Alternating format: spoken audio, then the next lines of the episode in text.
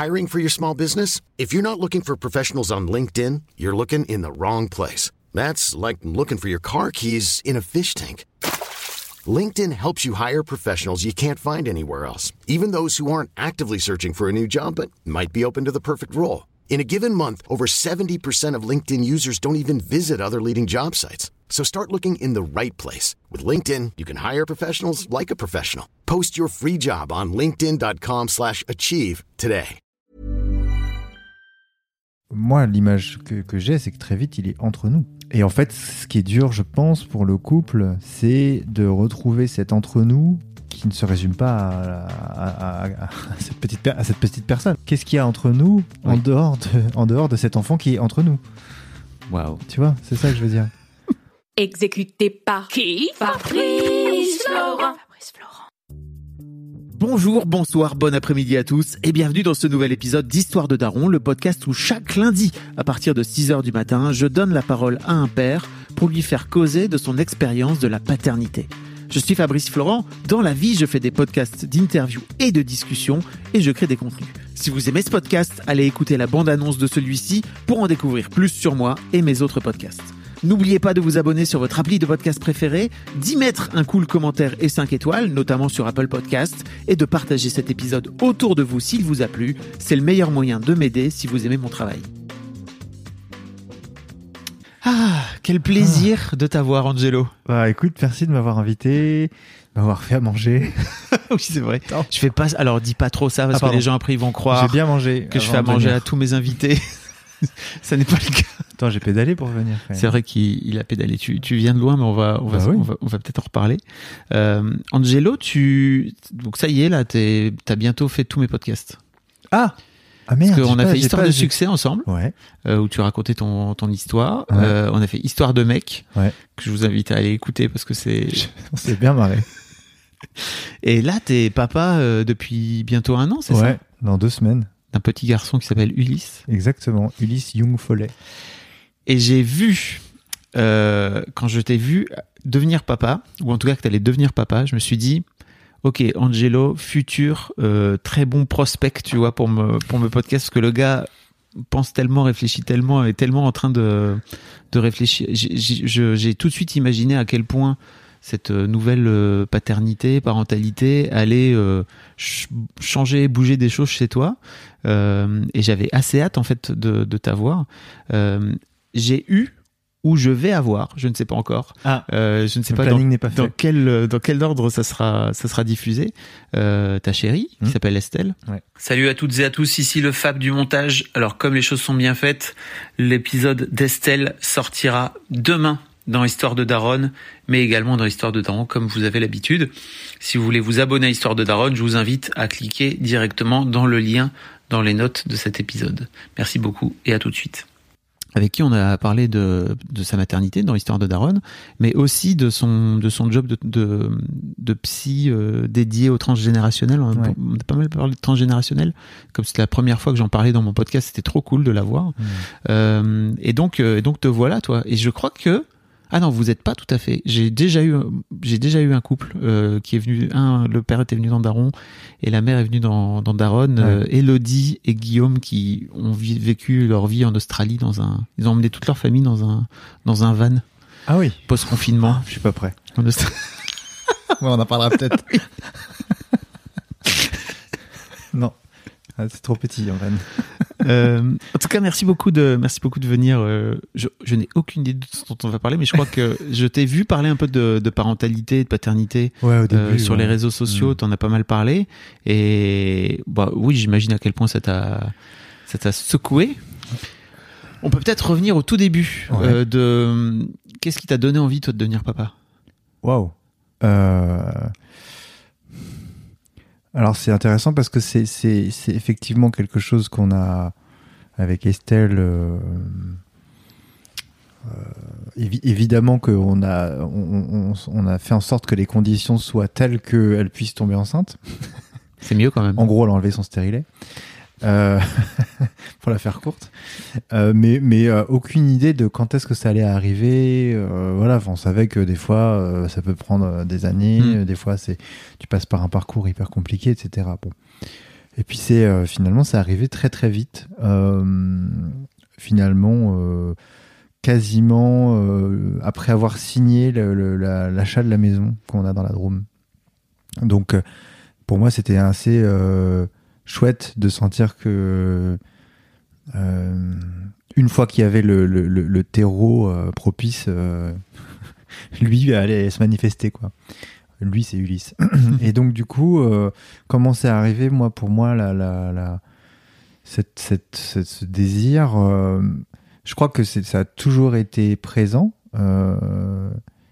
notamment parce que j'ai une histoire de daron avec un S, pour le coup.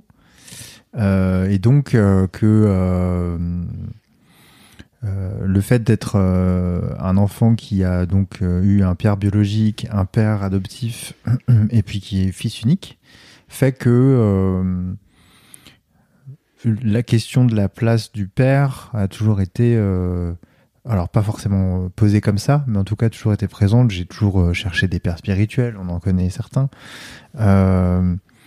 Euh, et donc, euh, si tu veux, euh, je- le- le- la meilleure façon de, finalement de l'expérimenter, c'était quand même de le vivre Mm. moi-même. On avait parlé ensemble hein, de ton de, de ton histoire avec tes pères avec un S Ouais. de ta et de la recherche de ton père biologique dans, Ouais. dans l'histoire de succès à l'époque quoi. Ouais. Donc, si tu veux, le, le, le- pour moi, c'était un peu une case, une, une- une case vacante encore. Quoi. Je, je- je- ça, devait faire partie de mon expérience de vie. Euh, mais par contre, c'est vrai que je suis très cool là-dessus, c'est-à-dire que je, j'ai pas de timing à la base, j'ai pas, je me dis pas avant 40 ans ou après 30 ans ou il faut absolument que je sois installé dans telle ou telle chose. Enfin, euh, j'ai plutôt confiance dans les choses, euh, dans, la nature des choses, et en l'occurrence, bah voilà, la nature a été bien faite. Il est arrivé au moment où euh, je pense qu'il a, a bien voulu arriver.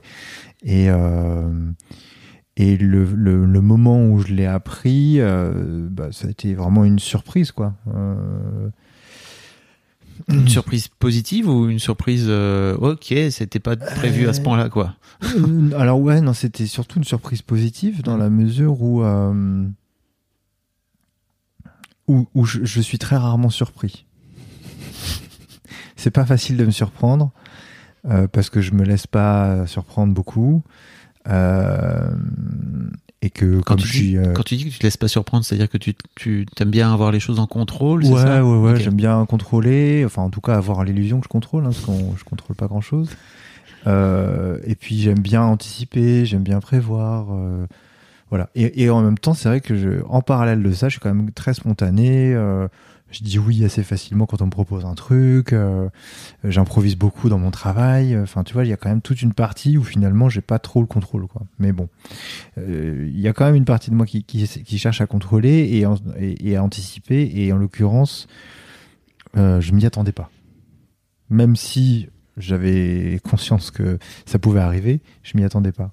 Et donc euh, surtout, euh, je me souviens très bien la manière dont Estelle me l'a annoncé. Enfin, je m'y attendais tellement pas que je n'ai pas compris au début. Elle m'a fait une petite carte avec euh, un dessin de, euh, de test de grossesse avec les deux barres et une demande euh, qui est euh, j'ai une demande à te faire. Est-ce que tu pourras composer une berceuse pour telle date? Ouais, c'est quand même. Bah ouais, tu vois à quel point je m'y attendais pas. Même quand c'est marqué en gros, je comprends pas le message. Et je suis vraiment resté c'était pour quelques- quelqu'un Non, je, je savais pas, ce- je savais pas ce qu'elle ce qu'elle voulait me dire. Ouais. Mais je pense que j'étais sidéré en fait, Oui, tu sais, bien comme sûr. euh, comme un traumatisme en fait. hein. Quoi? Et, euh, et du coup, ça m'a pris quelques secondes avant de comprendre ce qui était en train de se passer. Waouh. Euh, et après, tout de suite, j'étais content. Je suis allé chercher du, du, du champagne, machin. Moi, du coup, elle a, elle a pas bu. T'as bu tout seul. C'est un peu con d'ailleurs, ouais. Euh, et euh, voilà, ça s'est fait un peu comme ça, euh, spontanément. Et puis bah après, euh, très vite, euh, je pense comme beaucoup de parents, on s'est mis à regarder des des trucs sur les parents, sur les bébés, de lire des, acheter plein de bouquins. voilà. Mais en tout cas, c'est un désir qui est là depuis longtemps parce que c'est une question pour moi de c'est quoi, euh, c'est quoi avoir un père et c'est quoi être un fils et c'est quoi du coup euh, être un père et c'est quoi avoir un fils. Et il se trouvait que c'était le bon, bon timing, bon contexte, euh, bonne personne euh, pour ça quoi. Ok. Mm. Comment t'as vécu la grossesse? Euh, il y a plusieurs phases hein, dans la grossesse. Il y a la grossesse qui, euh, euh, la grossesse qui se, qui se, qui se, qui se, qui se voit pas au Mhm. début. Donc, euh, moi, j'ai pas eu l'impression qu'il y ait de grands changements. En fait, c'est comme si c'était une, euh, une idée. Ouais. Tu vois, c'est euh, ok, on va, euh, enfin, t'es enceinte, on va avoir un enfant, mais ça a rien changé en fait. Et pour nous, en tant que père, c'est complètement extérieur, alors que pour elle, le chamboulement, il c'est est ça. énorme. Elle, elle sent tout, machin. En plus, elle a pas été très très malade. Enfin, ouais, ça. ça, Ouais, elle avait pas de signe extérieur non, de. Elle a pas. Enfin, elle a pris du poids euh, proportionnellement à, tu vois, au, au poids de l'enfant et tout ça. Enfin, ça c'est pas non plus. euh, Donc la première phase, si tu veux, elle était un peu euh, abstraite. Et puis après, le corps euh, ben, d'Estelle change et euh, et là, en fait, ce qui est un peu différent, c'est, euh, je pense, au niveau de, au niveau de, de, de l'approche que je pourrais avoir vis-à-vis de son corps, vis-à-vis d'elle. C'est-à-dire que il y a un truc chez moi qui comprend que c'est fragile, en fait.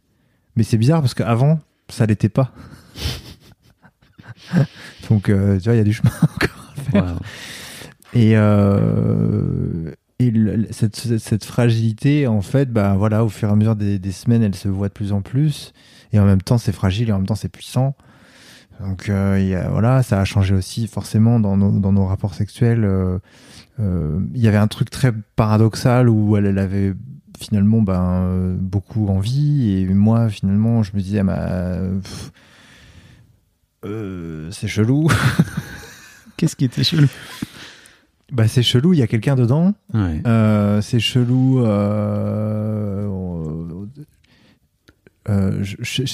C'est chelou. Je te, je te vois. Je commence à te voir d'une autre manière. Moi, après, le, si tu veux, c'était pas la grossesse physiquement en termes de relation qui a été le plus difficile pour moi, c'était juste après. Parce que justement, euh, euh, une fois que son corps a été euh, endolori par l'accouchement, euh, que son corps sert aussi à nourrir et prendre soin de, de- de- du bébé, ça bug. Ça bug, vraiment. Il y a un truc plus compatible, en- c'est plus compatible Ah bah avec le sexe. ouais. Bah euh, non, en tout cas, euh, ou alors euh, si, parce, ou alors si, je pense que pour des personnes qui ont des tendances un peu incestuelles, euh, ça pourrait marcher. Ah mais, oui. mais, mais moi, si tu veux, il y avait un, il y a, de toute façon, c'est ce qui se passe. hein, c'est que en gros, euh, euh, euh, même si je n'ai pas envie de la réduire à hum, son rôle de mère, je ne peux que constater que euh, elle est essentiellement ça au quotidien pendant les premières semaines, euh, les premiers mois, quoi. Tu vois. Elle reprend son statut de femme et son rôle de femme et sa vie de femme en dehors du rôle de mère, qui pour moi fait partie du rôle de femme, euh, un, des- un des rôles euh, possibles en tout cas, on n'est pas obligé, mais mais ça s'est fait progressivement. Mm. Donc en vrai, en fait, c'est euh, Vous en parliez ensemble? Bah ouais, on essaie de, de, de se dire un peu ce qui se passait pour l'un et pour l'autre. Hiring for your small business? If you're not looking for professionals on LinkedIn, you're looking in the wrong place. That's like looking for your car keys in a fish tank. LinkedIn helps you hire professionals you can't find anywhere else, even those who aren't actively searching for a new job but might be open to the perfect role. In a given month, over 70% of LinkedIn users don't even visit other leading job sites. So start looking in the right place. With LinkedIn, you can hire professionals like a professional. Post your free job on linkedin.com/achieve slash achieve today. L'autre. Mais euh, écoute, dans mes souvenirs, en tout cas, je- je- pour moi, ce qui était difficile, c'était de, de devoir dissocier. Euh, euh, de devoir dissocier et puis de et en même temps moi on en parlera peut-être après mais aussi moi de, de quelle place j'ai dans tout ça quoi Ah bah oui. donc, mais donc en tout cas pour le sujet de la grossesse, première partie, c'est un peu bon, ok, il y a une info en plus, mais ça, ça change rien. Et je pense que c'est quand ça devient concret physiquement que euh, là, euh, en tout cas pour moi, ça a été euh, la redéfinition de, nos rapports, de, ma place, comment je suis censé m'investir alors que moi je, je- moi je sens rien. C'est-à-dire que je, je me souviens des fois où euh, je, pouvais moins m'intéresser à, je sais pas moi tu vois à la, à la, euh, au dialogue avec l'enfant. Euh, je, je- tu vois je, fais quand même j'ai fait beaucoup, beaucoup de travail ostéopathique énergétique etc donc le travail avec les mains le- le- la- la- la- toute cette communication qu'on peut apprendre aussi tu vois en tant que père euh, avec le ventre et avec le, Ouais. le bébé ça, me ça me parle beaucoup. Mais euh, c'était extérieur quoi. Enfin je sais pas comment le dire autrement. C'est euh, et donc quand c'est extérieur bah c'est un peu comme c'est- ça ne me concerne qu'à moitié Je comprends. Ouais. J'ai un souvenir très vif de. de- Tu vois, tu parles de rapport sexuel et d'avoir Ouais. l'impression que, en fait, euh, bah, t'es plus avec euh, ta femme euh, ou avec ta compagne tout seul, ou sur la fin de la grossesse, vraiment, t'as vraiment la sensation d'être à trois, en fait, euh, pendant le rapport sexuel. Ouais, c'est un peu bizarre. Ouais. Et en même temps, bah, enfin, tu vois, c'est, d'un autre côté, t'as quand même ce, ce rapport avec avec ta femme, et mais bon, ouais, Mm. t'es, pas tout seul, quoi. Je comprends que ce soit un peu désarmant, quoi. moi l'image que, que j'ai c'est que très vite il est entre nous Exactement. Et, euh, et en fait, ce qui est dur, je pense, pour le couple, c'est de retrouver cet entre-nous euh, qui ne se résume pas à, à- à- à cette, petite, à cette petite personne. Non. Ah oui, tu veux dire oui. Que- Pardon. Qu'est-ce qu'il y a entre nous en, dehors de, en dehors de cet enfant qui est entre nous? Waouh. Tu vois, c'est ça que je veux dire. Donc voilà, là, là, là, c'est, c'est- je pense qu'on est en train de vivre puisque du coup, bah, Ulysse va avoir un an, donc ça commence à, il, il commence aussi à, à marchouiller et tout ça. Enfin, tu vois, donc euh, ça, ça laisse aussi de la place à tiens, bah alors, euh, ok, qu'est- qu'est-ce que Et, on fait- et nous alors on fait quoi maintenant ouais, c'est ça. Quelle est la suite Ouais. Et des fois même, on peut, moi, je me vois des fois me réfugier dans le rôle de parent. Ah, C'est-à-dire que je sais pas quoi faire avec le couple. Donc bah euh, je me remets dans mon rôle de père et puis je propose des trucs où je fais des trucs euh, de, de, de daron euh, avec le petit ou à trois ou machin mais euh, parce que je parce que parce que je c'est comme un muscle tu sais qui a pas travaillé Ouais. qui a été confiné pendant un moment et du coup bah ouais euh, ah merde comment on s'en sert déjà c'est plus simple finalement de revenir à cette euh, à, à ce rôle de, de père. Pour toi, en tout cas, pour l'instant là. ben en tout cas ce rôle de père s'impose Oui, c'est pas plus simple mais il s'impose à moi puisque mon enfant est né ça. notre enfant est né. Donc, euh, et puis j'ai le désir de m'en occuper. Donc, euh, euh, disons que euh, malheureusement, parfois, c'est un peu par défaut aussi. Ok, Tu vois? Ok, ok. Euh, comment t'as vécu l'accouchement? Ah, c'était marrant l'accouchement. Euh, Marrant. Ouais, ouais, ouais, vraiment. Enfin, c'était un bon moment. Moi, je trouvais que c'était un bon moment. Euh, Elle était très sereine quand elle a commencé à perdre les os. On était encore à la maison. Euh, moi, je dormais. Enfin, elle me dit non, mais te presse pas. De toute façon, c'est pas pour tout de suite. Mais bon, je prépare les affaires, machin. Donc, ok. Et puis, euh, et puis après, je me suis quand même réveillé. J'ai- fini de préparer les affaires, tout ça. J'ai pris tout ce que je pouvais. Parce que je sais pas ce qu'il fallait. On n'était pas vraiment préparé. Enfin, tu vois. Et euh, Oui, elle racontait qu'elle avait une préparation un peu à un peu chaotique, c'est Ouais. ça par rapport à la. Ouais, ouais. En plus, la, la, la, la sage-femme nous a laissé tomber au dernier moment parce qu'elle faisait la grève. Donc, on a dû euh, se rabattre sur euh, la salle euh, physio de l'hôpital de Roman. Enfin, c'était pas prévu comme ça. Et mais c'est pas grave.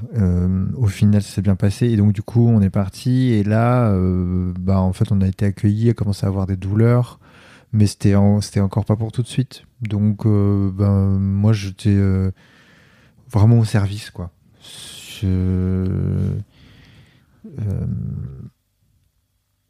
ouais, je pense que je pense que ce qui était euh, agréable et pour elle et pour moi, c'était que euh, on était on, était dédié à, elle et au bébé. Et euh, je pense que ça, ça, ça a fait du bien à tout le monde. Et puis après, je l'ai accompagnée dans la salle de travail où elle est restée pas mal dans l'eau chaude un moment, avec bah voilà l'ouverture du col. je criais avec elle, lui tenais les, enfin elle me tenait, je lui tenais les bras, je l'appuyais dans le dos quand elle avait mal. Et puis voilà, enfin j'étais au service quoi. Donc euh, quand elle avait besoin d'un truc, je le faisais euh, sans me poser de questions. Et spontanément, moi, je, je- je- j'essayais d'être dans son dans son énergie quoi. Donc quand elle euh, quand elle criait, bah, je criais avec elle. Quand euh, Ah, c'est marrant. ouais, enfin j'avais am- amené de la musique, on- ça ça a pas du tout marché. Enfin, euh, elle en voulait pas au final. J'avais appris un tambour de chamanisme, euh, pareil, ça m'a dit non. non, euh.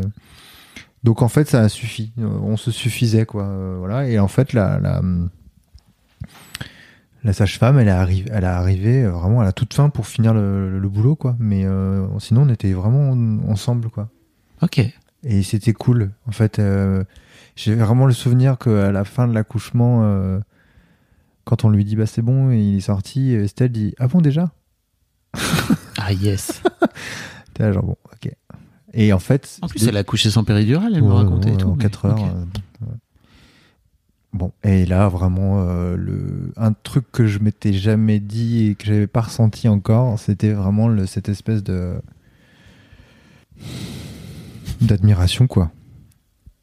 Le d'espèce de truc hyper euh, respectueux de waouh. Ouais. OK. OK, ça c'est t'as fait ça toi. Ouais, d'accord. Et euh, voilà. Enfin, je quelque part, c'est peut-être un moment où je me suis dit, ouais, je comprends que c'est, je comprends que les hommes accouchent pas, quoi. Ouais. je t'avoue que j'ai. moi, je me coupe le, tu vois, je fais, une- je me coupe en, en- en voulant couper du pain, et là, c'est le drame absolu, quoi. Donc euh. Donc. Non, non, je, je supporter la douleur et, et- et tout ce qui va avec comme ça, c'est, c'est fou. C'est- Mais je pense que tu dois être fou à ce moment-là. Tu dois être euh, hors. euh, Enfin, il, il- il paraît que c'est quand même une forme de transe. euh, Hmm. donc, euh, et elle avait l'air, ouais, elle avait l'air quand même bien, bien perchée. Elle en parle, euh, elle en parle pas mal Ah, dans, l'épisode que t'as pas, donc, que t'as pas encore écouté, bah non, mais du coup, ouais, effectivement, conneries. elle en, non, bah, c'est- c'est- après c'est ton point de vue, c'est son Ouais, point ouais, de vue, euh, mais euh, je peux comprendre que toi de l'extérieur, euh, tu regardes tout ça, et en fait, bah, j'ai eu à peu près le, le, le- la même intuition, tu vois, de, mais en fait, c'est évident que c'est, Mm. c'est aux femmes d'accoucher et que nous, on est Mm. juste des bébés euh, en train de d'être à côté, de leur tenir la main et de leur, Ouais. leur taper et de respirer avec elles, quoi, tu vois. On est Ouais. tout juste bon à ça, Mm. en plus. Ouais, je pense que c'est plus facile de détruire, quoi. Tu parles de masculin, c'est ça? Ouais, je parle de guerre, je parle Ouais. de- des hommes qui sont beaucoup plus capables de, de, de mettre leur énergie leur agressivité euh, pour ça. Hmm.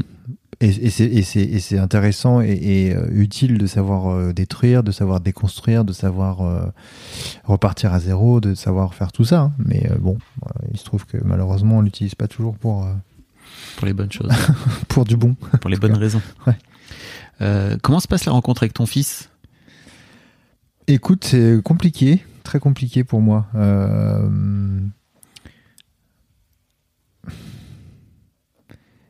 C'est pareil, il y a eu plein de phases. hein. Euh, disons qu'aujourd'hui, c'est ça. Aujourd'hui, aujourd'hui, je pourrais dire que c'est vraiment mon fils.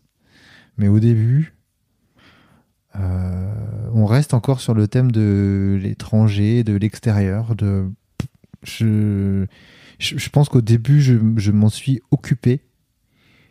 Euh, comme je me serais occupé d'un autre bébé en fait enfin tiens euh, voilà est-ce que tu peux le garder? Euh, bah oui je le garde est-ce que tu lui donnes à manger? Ouais bah, je lui donne à manger est-ce que tu enfin tu vois ce truc un peu de hum, ça a été très long pour moi premièrement de le voir comme un humain Ok. Tu le voyais quoi comme un. une sorte d'animal Un petit euh, animal, ouais, un petit animal quoi Mm. Euh, et, et, et, et après le, et après j'ai commencé à sentir euh, et à le considérer comme un humain de le considérer comme mon fils et ça a pris beaucoup de temps. Combien de temps?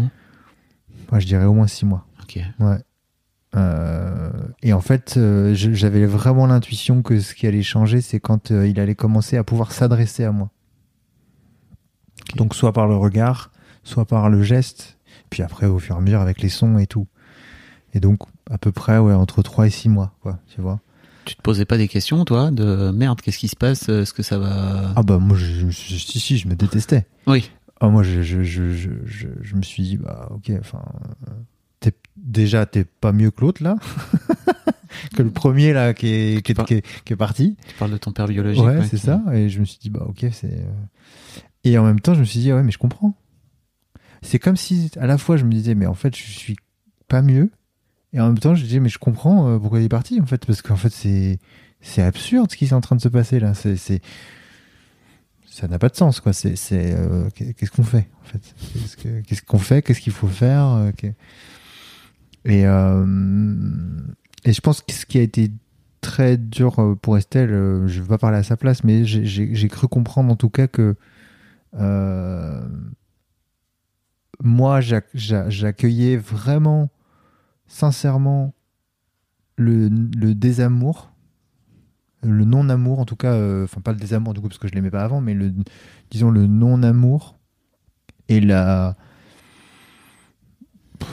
enfin l'état dans lequel je vivais ce truc-là de, bah, ouais, d'étrangeté quoi, tu vois. Et du coup, elle se sentait beaucoup beaucoup seule. Euh, alors que, alors que euh, j'ai cru comprendre aussi qu'elle avait euh, énormément aimé euh, ma présence pendant l'accouchement. Parce que c'est ce que je te disais, c'est que là, on était vraiment ensemble, quoi. Ouais.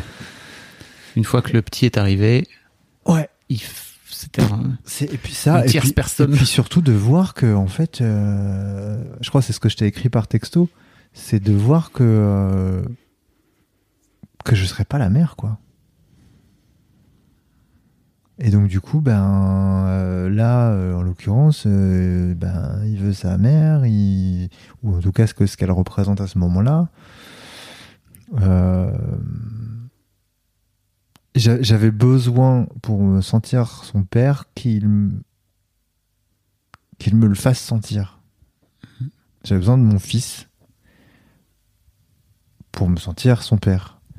Et tant qu'il pouvait pas s'adresser à moi et, et- et s'adresser à moi d'une manière différente que par rapport à Estelle. par rapport à Estelle, c'était très dur, quoi. De, de, de, au début, soit, ça, moi, j'avais l'impression de pas servir à grand chose, ou de, tu vois, de, d'être un peu dispensable, quoi, tu vois. Estelle, elle était pendant trois mois aussi. Donc, Ouais. euh, Ouais. Elle, a- elle, a a- elle beaucoup avait ce, ce lien-là. euh, Aussi, ouais, et c'est pas très long, hein, parce qu'il y a quand Mm. même beaucoup, aujourd'hui, beaucoup de femmes qui allaitent euh, Beaucoup beaucoup, plus, plus longtemps. beaucoup plus que ça, et, et elle avait besoin de retrouver son corps, de retrouver son autonomie, de retrouver son travail, de retrouver euh, moi, enfin voilà, donc euh, et donc que je puisse aussi lui donner à manger, enfin tu vois, ça, ça a changé beaucoup de choses aussi le choix d'avoir arrêté l'allaitement. On survalorise l'allaitement, tous les trucs naturels et tout machin, mais euh, je pense qu'un enfant, euh, il a surtout besoin de parents qui, qui sont euh, en harmonie un minimum. bien, oui, bien sûr. Et, et si, en fait, d'arrêter l'allaitement et de remettre un peu de, de- de place dans le, le fait d'alimenter son enfant de la part du père, ça, ça, ça peut rééquilibrer quelque chose. je pense que c'est important de le faire, quoi. Euh, donc voilà, donc si si tu veux, le, le, le, le moment où, où, je pouvais exister dans son regard, dans ses mains, dans sa voix, euh, à ce moment-là, j'ai commencé à pouvoir aussi prendre cette place-là. Mais je, je, moi, si tu veux, je suis comme ça aussi dans d'autres domaines. C'est-à-dire que c'est pas typique de la parentalité, même si je pense que ça, ça peut avoir un lien. C'est-à-dire que j'ai une manière d'être qui est que la plupart du temps, si je sens que si je sens qu'il y a mieux que moi ou qu'il y a plus adapté que moi ou qu'il y a meilleur que moi ou que pour telle ou telle euh, place, fonction ou quoi que ce soit, euh, mon premier réflexe, ça va être de laisser la place. Euh, soit pour pas être en échec et tu passer mon temps à me dire que je suis deuxième ou à me dire que que je fais moins bien ou que c'est pas pareil ou que machin euh, soit aussi pour des raisons de bonne intelligence c'est-à-dire bah tu le feras mieux que moi, donc vas-y, Mm. fais-le. Enfin, tu vois, moi, je ferai autre chose et, et je le ferai d'une manière, euh, voilà. Donc, euh, et ça, ça s'est vraiment beaucoup, beaucoup manifesté euh, avec Ulysse, quoi. Qu'est-ce qui se passait à ce moment-là entre, euh, entre Estelle et toi de ton point de vue? Euh, par rapport à cette phase où tu es en train de te chercher, tu es en train aussi de lui laisser peut-être cette place là où peut-être à ce moment-là, et si j'ai bien compris, elle, elle, est- elle était en attente, tu vois, de, de ta part et que tu disais qu'elle avait mal vécu ton non-amour. Ouais. Qu'est-ce qui se passe entre vous? Ben. Je vais dire en dehors de la fatigue euh, immense Putain.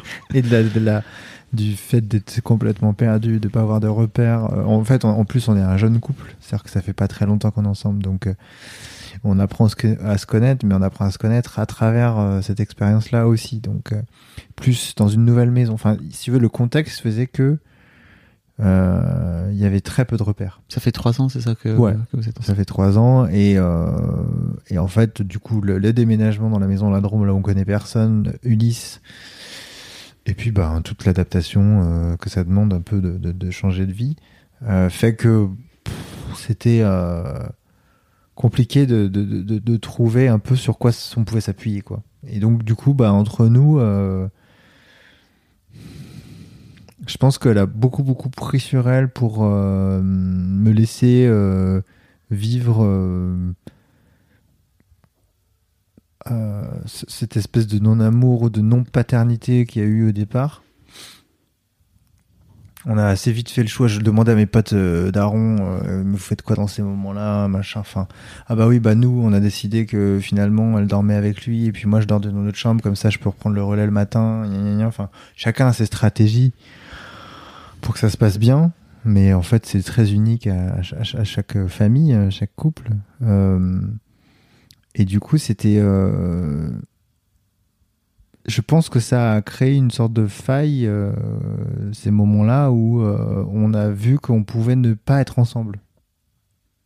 En tout cas, qu'on pouvait ne pas être du même côté. Pas être dans le même camp. Et, et du coup, cette faille-là, elle se réouvre beaucoup plus facilement maintenant. C'est-à-dire que, que si on s'engueule, c'est beaucoup plus, ça va beaucoup plus vite de sentir qu'en fait, on n'est pas du même côté, quoi. Et qu'on est dans avoir raison, et qu'on est dans euh, euh, essayer de donner tort à l'autre, essayer de, de, de défendre euh, son, son truc, euh, voilà, et, et où c'est hermétique presque, tu vois. Donc, en fait, ce qui est cool, c'est que c'est quand finalement euh, Ulysse a commencé à pouvoir euh, s'adresser à moi et que moi j'ai pu co- commencer à euh, me sentir intégré dans cette relation, que en fait le, le- le- le- le- le- notre couple et puis la relation à trois aussi a pu commencer à, à être un peu plus euh, un ensemble uni quoi.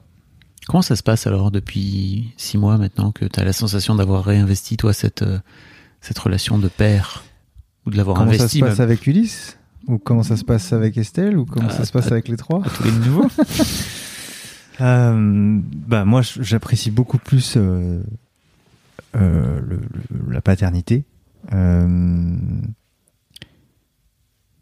je, je, enfin c'est, vraiment, je, je- plus les, les, les semaines avancent et plus je sens que c'est la chair de ma chair. Enfin tu vois, il y a, il y a enfin ce truc corporel que je sentais évidemment pas euh, au début. T'as un souvenir, un déclic, un truc qui t'a fait switcher ou c'est venu petit à petit? Bah, ça a commencé vraiment avec des regards adressés. Euh, et puis des euh, des moments, je crois, où euh, bah oui, par exemple, où il arrivait à s'endormir avec moi, avec moi ou dans mes bras, ou tu vois, où tu sens que la tête elle se pose et et que c'est pas juste un petit animal qui a juste besoin de dormir, même si c'est le cas, mais que euh,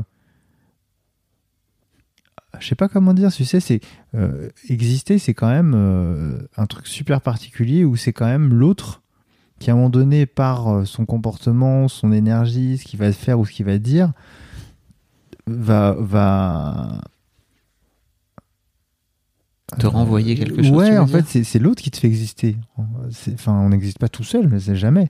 C'est l'autre qui te fait exister parce qu'il te regarde ou parce qu'il te, te prend en compte ou qu'il te reconnaît ou qu'il s'adresse à toi. Ou... Et euh, à ce moment-là, en fait, c'est. euh, euh, ouais, cette espèce de moment où. euh, Comme, comme si moi je l'avais interprété de j'ai envie de m'endormir dans tes bras. Oui, c'est ce que j'allais te dire Voilà. aussi, c'est que ça vient aussi de ta propre interprétation. Exactement, à un moment donné. tout. hein. Oui. Je dis ça et ça se trouve, c'est pas du tout ce qui s'est passé. hein. Oui, oui, bien sûr. Mais peu importe, On parce qu'à la fin, ça finit par, euh, ça ça. finit par t'apaiser toi et que Ouais, ouais, ouais. c'est pas très, c'est pas si important que ça finalement ce que lui te renvoie, mais t'avais besoin, t'as t'as l'impression d'avoir ces six mois-là pour euh, peut-être euh, atterrir, quoi. Ouais, j'avais besoin de ça et en même temps, il y a. euh, moi, j'ai une, petite particularité euh, physiologique, c'est que je fais de l'hyperacousie. Donc, euh, j'ai des troubles du spectre autistique, voilà, mais, mais, mais, mais si tu veux, l'hyperacousie fait que je suis très sensible au bruit, et enfin voilà, comme beaucoup de gens aujourd'hui qui se décèlent comme très sensibles. Et. c'était surtout pour moi enfin tu vois les cris les pleurs le- le- l'agitation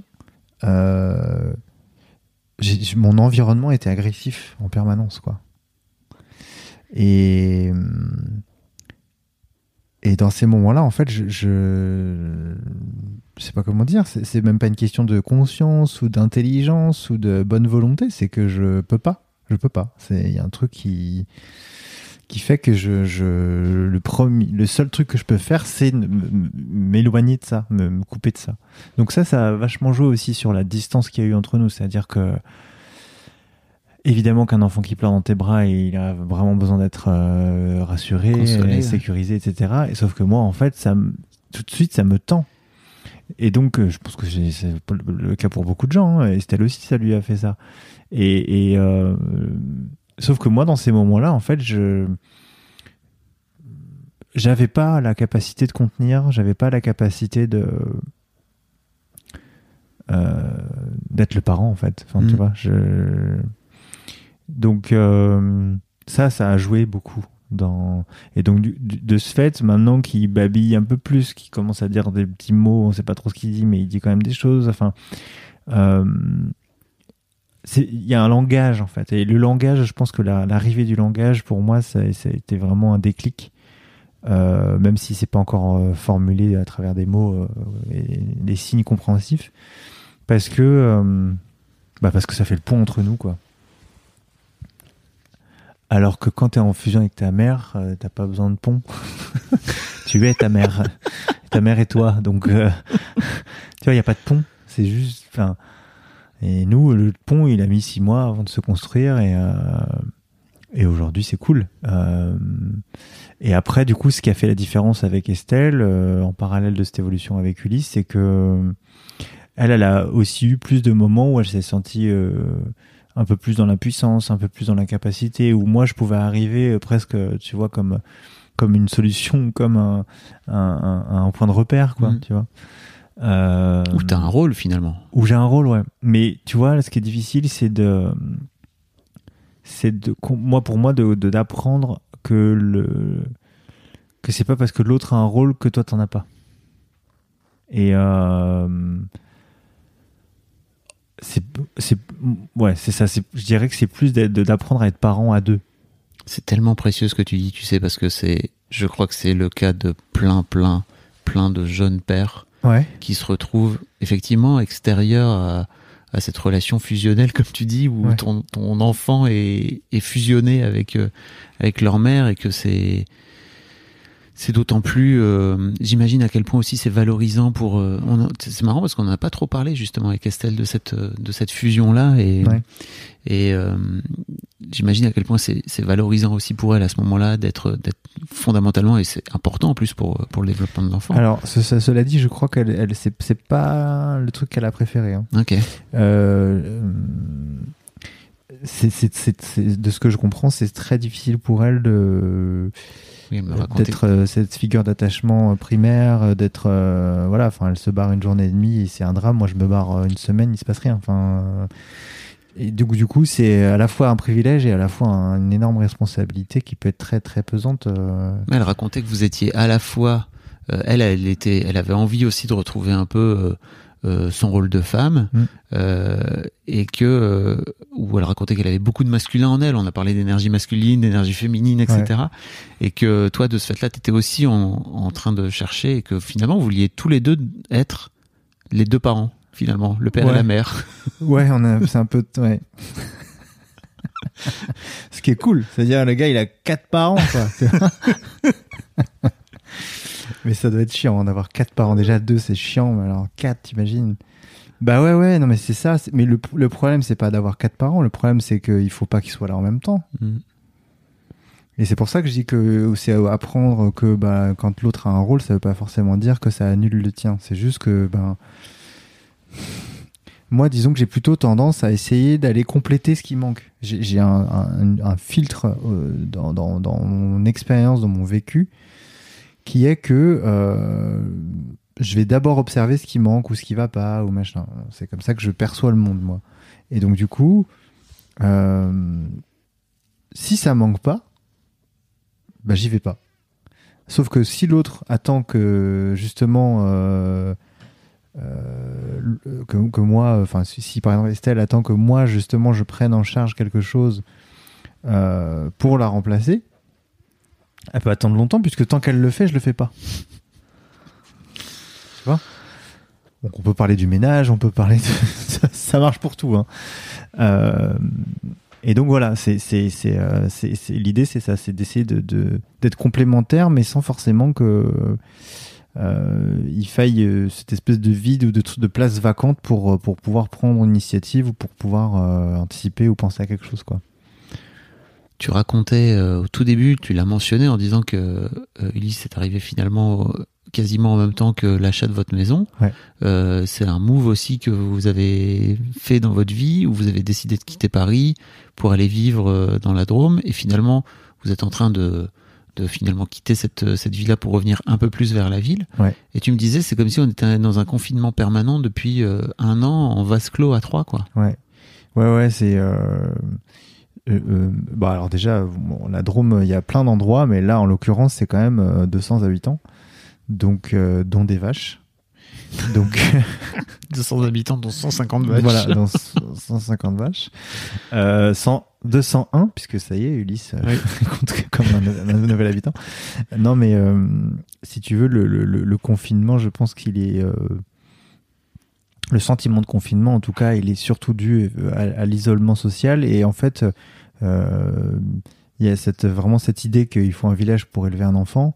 Et que, euh, en l'occurrence, là, le village, il se résume à, à nous deux et un peu de personnel à la crèche. Et voilà. Et donc, loin de la famille, loin des proches, loin des amis qui ont aussi d'enfants, qui tout ça fait que euh, bah, y a eu ce sentiment de confinement, quoi. Euh, évidemment, nous, on a choisi une maison qui était aussi un peu isolée, etc. Enfin voilà, tout est fait pour quand même être au calme, certes, mais un peu trop calme. Euh, C'est un petit peu trop calme. Un peu, y a rien, y a un peu rien là quand même. hein. et donc, du coup, c'est vrai que la, la, euh, c'était super pour accueillir un enfant, pour euh, être dans un endroit paisible, pour avoir de la place en crèche facilement, pour avoir de la place en maternité facilement, pour pour tout ça, pour être dehors euh, en cas de Covid, en cas de machin, enfin tu vois, pour avoir. euh, mais euh, euh, si tu veux, ça nous a quand même, quand même euh, la, parentalité coupé beaucoup aussi de de notre environnement extérieur à nous, personnel. Parce que bah, ton monde quand même tourne autour un peu de ça hein, au début, hein, c'est normal. Et du coup, voilà, là, il y, a un- grand besoin de retrouver du lien, retrouver de- des proches, euh, retrouver euh, euh, de la famille, voilà, enfin, se sentir aussi soutenu et puis et puis faire partie d'eux. Tu vois, là, on fait, on, on, on- c'est un peu une autarcie, c'est-à-dire qu'on on vit sur nous-mêmes, euh, entre nous. Quoi. Il y a un truc, une espèce d'entre-soi à trois, dont un qui parle pas. Donc ça fait un peu limité en termes d'interaction. Et donc voilà, c'est ça qu'on va essayer de retrouver plus du côté de Bordeaux et du Médoc. Et vous, surtout si j'ai bien compris, vous aviez aussi ce truc où, bah, dans, cette, dans ces moments de prise de tête, etc., pas d'amis à qui vous confier autour de vous, enfin, Bah non, en tout cas plus de façon plus, plus compliquée, moins naturelle, j'imagine.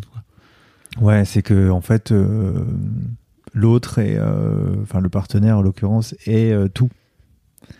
Donc c'est celui avec qui tu t'engueules, c'est celui avec qui tu te rabiboles, c'est celui le confident ou la confidente, c'est euh, qui fait tampon, c'est, euh, enfin voilà, c'est partenaire, c'est euh,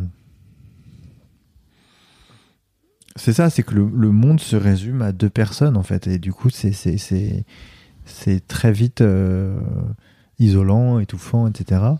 Et donc, encore une fois, on suit notre intuition et on se dit tiens, là, si on fait pas quelque chose, on, on- on va, on va étouffer, on va, ça, ça va pas pouvoir. euh, Il y, aura pas de croissance, quoi. Il y aura pas d'évolution, il y aura pas de développement dans, dans, dans ce, ce système, cette famille, cette, ce, ce couple. Et donc, du coup, euh, bah, on va changer d'environnement pour justement euh, que ça pousse un peu autrement, quoi. Comment tu vois ta relation avec ton fils évoluer là, depuis, euh, depuis six mois maintenant? Euh, eh ben, tu vois, le premier truc qui me vient, c'est qu'il se touche pas mal le sgeg depuis quelques mois, quelques semaines. Merci. Merci de ce partage. Et, euh, et il essaie de choper le mien, que ce soit quand on prend le bain ensemble ou quand, quand je le douche ou machin. Et, euh, et c'est excellent. Enfin, du coup, je lui dis non, le tien il est là, ça c'est le mien, machin. Enfin, tu vois, je, je apprends un peu euh, les limites du corps et tout. Et, euh, et, tu vois, sans se parler, et ben, il y a un truc de buddy, quoi, tu vois. Un truc de, de poteau, quoi, genre en mode on est. euh, tu vois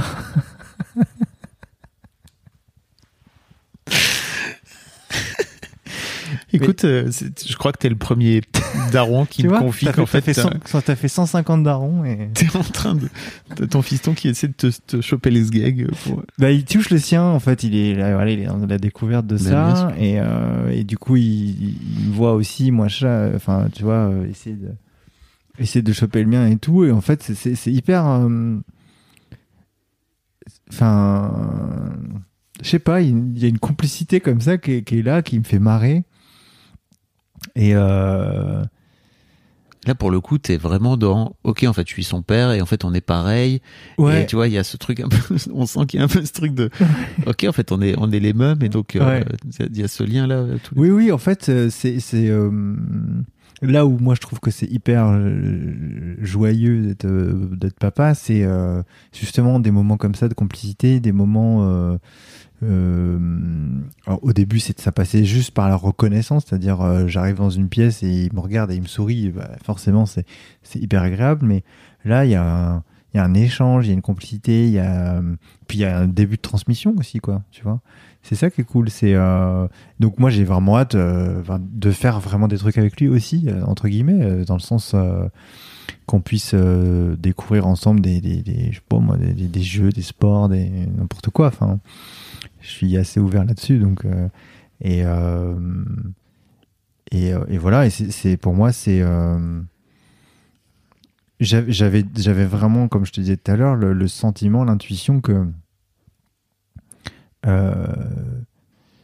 que notre temps allait venir avec le Mhm. temps et qu'il n'y avait pas à forcer quoi que ce soit. Tu vois, d'ailleurs, j'en en parlais avec Estelle hier, c'est que il arrive que si par exemple je vais le chercher à la crèche ou euh, que je revienne d'un week-end de travail ou machin, que euh, ici il est dans les bras de quelqu'un, tu vois, euh, ah bah il y a ton papa qui est là, machin, il me calcule pas, il me regarde pas, il a pas spécialement envie de venir dans mes bras.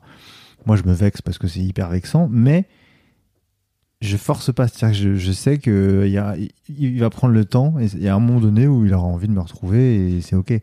Et en fait, c'est ça que, que, je, que je trouve important, c'est euh, tu vois, ça, ça fait partie des choses qui font que ça y est, je le considère comme un humain. C'est-à-dire qu'il a sa conscience, il a euh, son rythme, il a ses envies, c'est, c'est tu vois, euh, il gère pas tout encore, et évidemment, c'est normal. Et, mais, mais faut que je respecte aussi son qui il est, quoi, qui il est, et qui il a envie d'être, et euh, Et voilà. Et donc, du coup, c'est ça qui est cool, quoi. C'est euh, c'est qu'il y a une interaction et, et un début de transmission. Pour revenir sur les histoires de Sgeg. Ouais. Euh, ah, tu vois? T'as la sensation que.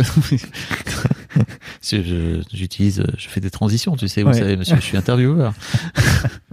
Mais en fait, euh, est-ce que tu as la sensation par rapport à ton histoire perso où justement, bah, tu as, cherché pendant des années ton, ton père euh, biologique, etc., que c'était plus simple ou plus compliqué pour toi d'avoir un fils par rapport à si tu avais une fille, par exemple?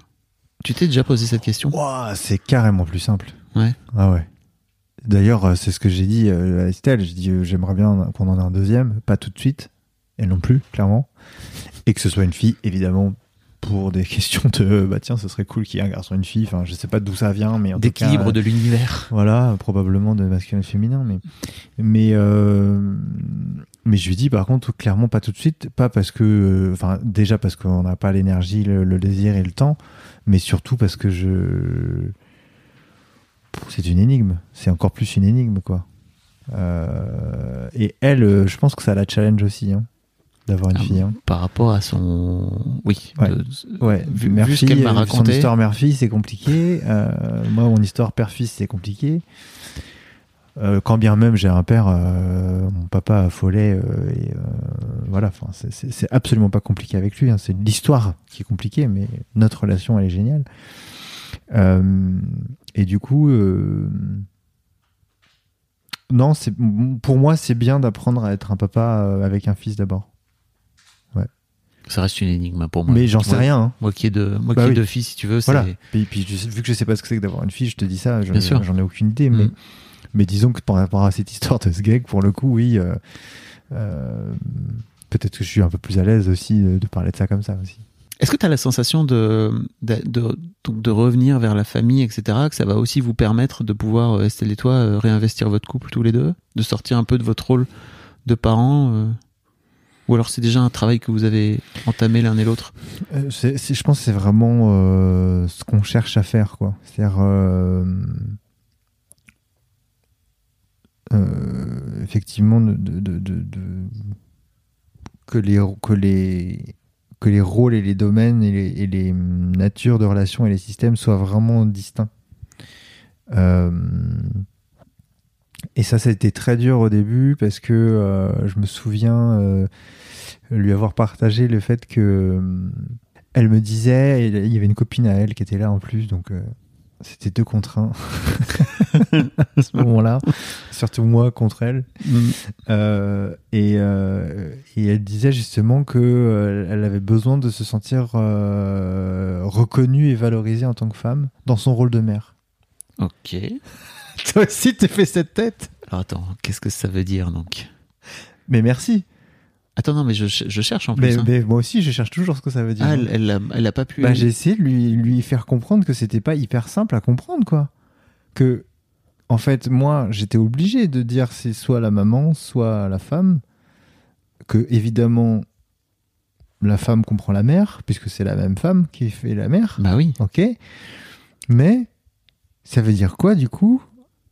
Euh, Ça veut dire que toi, en tant que mec. avoir de la reconnaissance ou de la ou, ou de la ou, ou de valoriser la femme dans son rôle de mère enfin ouais, je ça m'a fait bugger comme toi là exactement et je ok. bug pareil qu'il y a quelques mois et donc j'ai essayé de lui expliquer que c'était pas du tout clair pour moi en fait cette euh, question cette demande ce besoin et euh, parce que probablement, pour répondre à ta question, que moi j'ai vraiment besoin de distinguer les deux. Alors que évidemment, elle, elle peut pas distinguer les deux.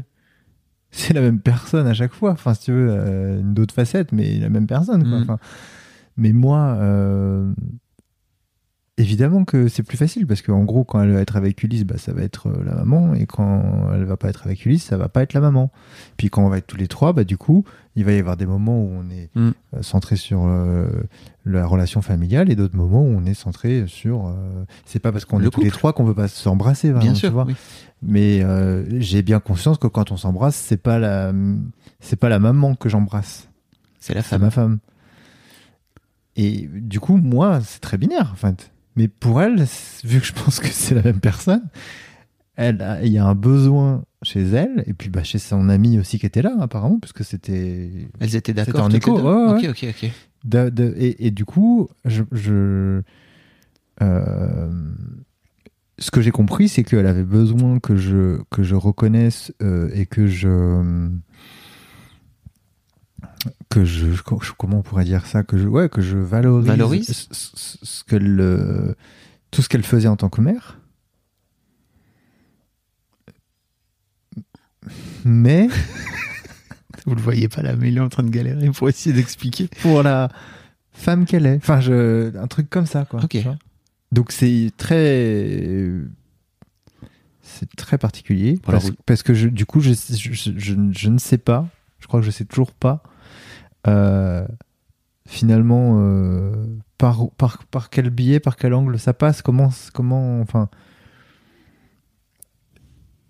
Tu vois, est-ce que c'est euh, ah ben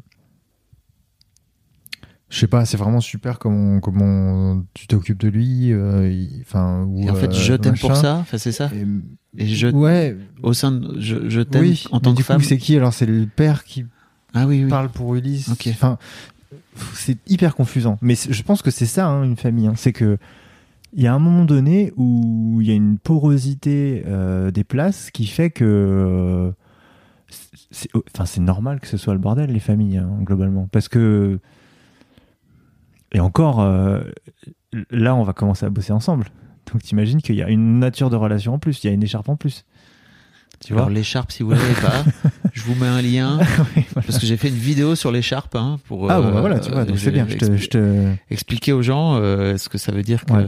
l'écharpe est d'avoir plusieurs euh, d'avoir plusieurs relations. Voilà, on peut avoir plusieurs natures ou types de relations avec la même personne. On peut donc être co- conjoint ou couple, euh, parents, et puis euh, bah, euh, collègues si on bosse ensemble. Et donc là, on bosse ensemble. Waouh. Ok. Alors peut-être les gens peuvent nous dire, euh, venez sur mon Discord, euh, venez envoyer des messages sur Insta si vous, peut-être en tant que femme ou en tant que père, vous comprenez Grave. mieux Ouais. euh, ce que ce que veut dire Estelle. Mais effectivement, peut-être qu'il y a ce truc où elle dit, moi j'ai envie que tu me valorises au sein de notre couple euh, en tant que femme, en tant qu'amoureuse, euh, aussi parce qu'en fait je suis une mère, je suis une mère bien quoi. Ouais, mais du coup, là, tu vois, la fin, elle me fait bugger.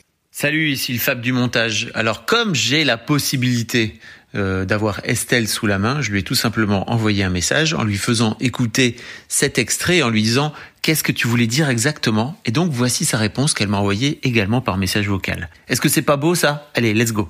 Coucou Fab, alors pour revenir sur la phrase qui pose question, là, euh, reconnaître et valoriser la femme dans son rôle de mère, euh, en fait pour remettre un peu le contexte, j'imagine que Angel Holden, mais euh, Ulysse devait avoir deux mois et demi ou trois mois. Donc euh, c'était assez récent euh, et j'étais un peu au début de la matrescence. Et en fait, euh, au moment où je, je disais ça à Angelo, euh, ce que j'essayais d'exprimer, c'est qu'en fait, j'avais besoin de me sentir euh, soutenue et encouragée dans cette transition euh, et ce changement euh, d'identité qui était celui de la femme à la mère. Et qu'en fait, j'avais besoin de soutien et d'encouragement, pas en tant que maman, et pas, j'avais pas besoin d'entendre que j'étais une bonne mère, mais j'avais besoin que mon mec me soutienne et m'encourage euh, dans cette transition, connaissant qui j'étais en tant que femme. Quand je dis en tant que femme, en fait, c'est en tant que personne, quoi, en tant que Estelle, et pas que en tant que figure maternelle. Voilà, et donc c'était à la fois euh, me soutenir, m'encourager euh, en tant que personne qu'il connaît, euh, qui est en train de vivre euh, bah, cette transition et ce changement, avec tout ce que ça peut impliquer pour moi individuellement et personnellement euh, de devenir une maman. Et puis aussi euh, de me soutenir en tant que femme, dans le sens en tant que sa femme, entre guillemets, c'est-à-dire en tant que son partenaire de vie. Euh, et là, je, me rappelle qu'à ce moment-là, ce que j'entendais surtout, c'est que je, je, je, manquais de, dans mon ressenti, de solidarité. Quoi. Je, je trouvais que, mais bon, je sais qu'il y a beaucoup de, de, jeunes parents qui vivent ça aussi, mais qu'on était beaucoup dans une, plutôt une lutte de pouvoir. Euh, et ce que je ne juge pas, hein, mais que je comprends aussi parce qu'on était tous les deux en train d'essayer de, bah, de vivre cette transition et de, de d'embrasser ce rôle de père ou de mère, mais que dans cette transition-là, ben, on avait un peu perdu la solidarité sur laquelle moi je comptais pour que justement, ben, ce changement et ce, ce, tsunami de la paternité puisse être vécu euh, de manière un peu plus fluide, quoi, et pas dans une pas dans une lutte incessante. Voilà, je ne sais pas si c'est plus clair. Euh, en même temps, euh, j'accepte tout à fait que ce soit flou hein, comme expression. Euh, je pense que ça traduit aussi beaucoup le flou que je pouvais vivre et que beaucoup de mamans vivent quand ça fait deux mois et demi que tu es devenue maman et qu'en fait, bah, tu es en plein deuil de ce que tu étais avant sans forcément être encore dans l'après. quoi. Donc voilà, c'est vraiment une zone, je pense, euh, une zone de flou et une zone de transition qui fait que du coup, bah, cette expression, elle traduit bien euh, cette, euh, à la fois l'ambivalence et en même temps l'indéfini de la situation. Voilà, allez, bye. Donc j'en profite pour vous rappeler que l'épisode d'Estelle sortira demain mardi, euh, que vous pouvez la retrouver euh, si vous écoutez un peu plus tard dans Histoire de Daronne en cherchant Estelle. Euh, vous la trouverez sans aucun problème. Et ça promet d'être également super. J'imagine que ça vous donne un bon aperçu d'à quel point Estelle euh, a beaucoup réfléchi à tout ça. C'est comme si là on va bosser ensemble, tu vois, et qu'elle nous disait... Euh non, parce que. mais tu, tu, reconnais pas tout ce que je fais pour la boîte. Et du coup, moi, je me sens pas du tout valorisé en tant que femme. Mais de cette... ouais, ça, fait un espèce de mix bizarre. Mais pour moi, au contraire, il y a plutôt un tout. C'est-à-dire que peut-être elle le voit comme. En fait, j'aimerais bien que tu, que tu m'aimes pour toutes mes facettes et par rapport à. C'est le seul truc que je comprends, c'est que c'est effectivement Estelle. Oui. Alors je déteste les conneries du genre euh, les hommes viennent de Mars, les femmes de Vénus, etc. Parce que vraiment l'essentialisme ça me saule. Mais, mais là quand même. mais mais c'est pas ça, c'est qu'en fait il y a forcément des choses, des vécus, tu vois, et notamment bah, ce truc dingue de porter un enfant mm. et de et d'accoucher. Enfin c'est un truc qu'on ne vivra jamais euh, toi mm. et moi, tu vois, euh, qui fait que en fait ça marque des expériences euh, qui sont qui, qui, qui nous séparent dramatiquement, quoi, tu vois et puis surtout, je pense que c'est pas une question de genre, mais une question de l'autre. C'est juste que quand c'est pas soi, bah c'est toujours un peu plus compliqué de comprendre, quoi. Tu vois, enfin, peu importe euh, ce que c'est en face, quoi. J'avoue. Mais par exemple, tu vois, avec ton fiston, tu te reconnais parce que vous avez tous les deux un sgag. Ce qui fait que. Ouais! c'est pas que ça, mais il y a aussi ce truc, tu vois, de. Ok, je, je pige un peu mieux parce qu'on a tous les deux disons que je me raccroche à ce que je peux, surtout. Exactement. Putain. Euh, voilà. Il est fort. J'ai posé une question à Estelle en lui demandant qu'est-ce qu'elle avait appris pendant cette année de, maternité. Qu'est-ce que tu as appris, toi, pendant cette année de paternité sur toi? Sur moi. Il y a un paquet de trucs, mais, mais je pense que l'idée globale, c'est un truc qui tournerait autour de le mieux et l'ennemi du bien. Waouh J'essaie de prendre une phrase que tout le monde connaît pour résumer un peu ce que je, ce que je fais comme expérience, parce que c'est c'est un peu ça, c'est-à-dire que euh, c'est vraiment j'ai fait bon, on a fait histoire de succès, j'ai fait plein de trucs dans ma vie déjà, cool, mais je me sens pas quelqu'un d'ambitieux, tu vois, dans l'absolu. Si ça foire, ça foire. Euh, si ça marche, tant mieux. Et puis on y va, quoi. En revanche, là, par rapport à cette année, j'ai presque envie de dire, du coup, bah, en fait, euh, j'ai beaucoup moins d'ambition. ah ouais. Alors que j'en avais pas. tu vois, c'est ce que je te dis, c'est que j'en ai pas spécialement, même si j'ai j'ai la dalle de projet, j'ai envie de faire plein de choses, j'ai toujours plein d'idées et tout, mais mais euh, c'est pour ça que je dis le mieux l'ennemi du bien dans le sens où euh, c'est une autre façon de dire qu'évidemment un gamin ça te ramène à l'essentiel, mais aussi de dire que que l'essentiel c'est pas dans les gros trucs quoi. Que c'est pas euh, tu veux dire que les enfants te ramènent un peu au sol quoi? Bah, à faire des choses à changer des couches on en parlait tout à l'heure on parlait de course à pied parce que c'est devenu ma lubie depuis mars. Et évidemment c'est pas un hasard je pense si je m'y mets là euh, dans cette année là euh, au-delà d'avoir un extérieur et de pouvoir prendre l'air etc ce, qu'on disait tout à l'heure, c'est que finalement, euh, bah, des fois, euh, t'as, le jus pour courir un quart d'heure, bah, tu cours un quart d'heure, quoi. Et franchement, il y a plusieurs, il y a, il y a, quelques années, euh, il y a 5-10 ans, ça n'aura pas été possible de, penser comme ça, en fait. même si je suis un geek et que je me dis, tiens, comment je vais faire pour courir un marathon l'année prochaine, N'empêche que j'arrive aujourd'hui quand même à me dire, bah tiens, euh, bah là, là j'ai le jus pour un quart d'heure, donc je vais faire un quart d'heure. Et puis euh, au final, euh, dans la journée, bah finalement, j'ai pas fait tant de trucs que ça, mais bon, c'était déjà pas mal. Tu vois, un truc un peu. euh, je, pense que ça pourrait aussi se résumer en se lâcher un peu la grappe. et que, en fait, les, les, Vraiment, la pression, c'est juste celle qu'on se met, quoi. Tu vois. Personne n'en a rien à cirer que tu fasses autant de trucs dans ta journée ou pas. Ou que tu le fasses aussi bien ou pas. Ou que. euh, Enfin, tu vois. Et, pour moi, ça, c'est. euh, euh, d'avoir un enfant, c'est aussi de dire, bah voilà, enfin tu vois, tu vois progresser tous les jours avec des tout petits trucs.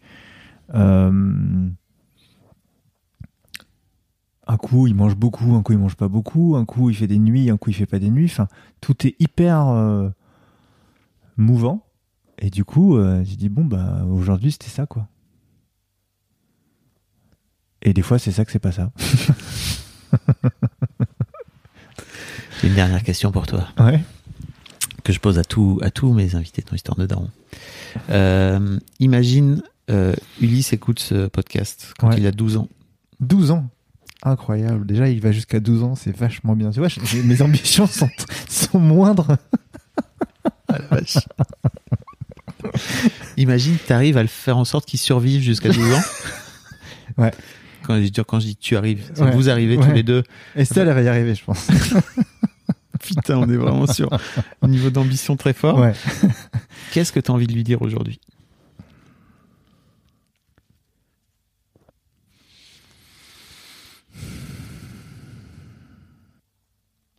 Est-ce que tu trouves pas cette question géniale? Elle est incroyable. Mais alors, euh, waouh, c'est abyssal. Je pense que c'est à ce moment-là qu'elle a pleuré, Estelle. Tu la connais bien. Euh, Je, je crois que c'est quelque chose que je lui dirais, mais pas que à ses 12 ans. Euh, c'est que je suis hyper fier d'être son père. Peu importe ce qu'il est à 12 ans, en fait. Ouais, c'est ouais, c'est ça, c'est vraiment ça. C'est la, la... C'est presque merci, quoi. Ouais, je suis fier d'être ton père. C'est une excellente réponse. Je crois qu'il n'y a, pas- il y a pas de bonne ou de mauvaise réponse, hein, mais Mais là, il y en a quand même. c'est une bonne réponse. Merci beaucoup, Angelo. Merci. C'était génial. Je vous mettrai tous les liens. euh, je l'ai même pas dit, en fait. Tu fais ce compte, balance ta peur, ou tu, Oui, bon. tu réponds aux gens. euh, bref, euh, oh là là, tu fais tellement de choses. C'était génial. Merci beaucoup. Merci. Et je voulais juste te dire un truc, c'est que Ouais. merci beaucoup de venir témoigner euh, à quel point c'est dur d'être un père Ouais. dans cette dans ces premières dans ces premiers mois, dans cette première année. Je crois qu'on sous-estime tellement fort. Hmm. Et je suis très heureux de t'avoir là maintenant, tu vois, où, où tu sors la tête de l'eau, tu vois, Dans le jus, ouais. euh, plutôt que dans cinq ans où en fait euh, t'en auras sans doute un, Hmm. un, un- un souvenir un peu dilué, etc. Mais je crois que s'il y a bien l'un des trucs dont on parle pas assez, c'est justement pour les pères de trouver cette place de père quand ils sont nouveaux pères et à quel point ça peut flinguer, comme tu le disais en fait. euh, Peut-être t'as aussi compris un peu mieux pourquoi ton père biologique s'était barré, parce qu'en fait c'est c'est dur Ouais. et ça, ça nécessite du travail. ouais, c'est ça, c'est peut-être, il y a un côté où tu peux ne pas en vouloir, en fait. Exactement. Ouais. Et hum, donc merci beaucoup de venir partager ça et ça, tu vois, de t'entendre, euh, de vous entendre tous les deux avec Estelle, à quel point vous êtes conscients de, de vous-même, de plein de choses, de vos relations, etc. Et de vous voir à ce point-là dans le jus, ça prouve aussi à quel point c'est pas fastoche, quoi. Ouais, on est encore là, on est encore vivant, donc Bah oui, c'est que, c'est que ça se traverse. merci beaucoup. Merci Fab.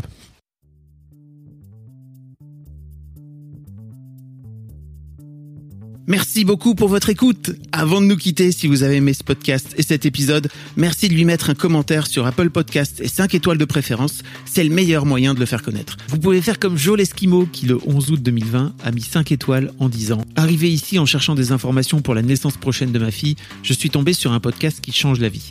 Je le conseille aux futurs papas, mais aussi aux autres. Les histoires sont intéressantes pour la vie. Merci d'avoir lancé cette super initiative et merci à tous les darons qui partagent leurs opinions et leurs histoires. Un grand merci à toi et vous aussi vous pouvez faire pareil. Vous vous rendez sur Apple Podcast et vous cherchez Histoire de Daron directement dans l'appli ou sur votre ordinateur. Merci à vous et rendez-vous tous les premiers et troisièmes lundis de chaque mois à partir de 6h du matin pour un nouvel épisode d'Histoire de Daron. Un grand merci à vous pour votre écoute.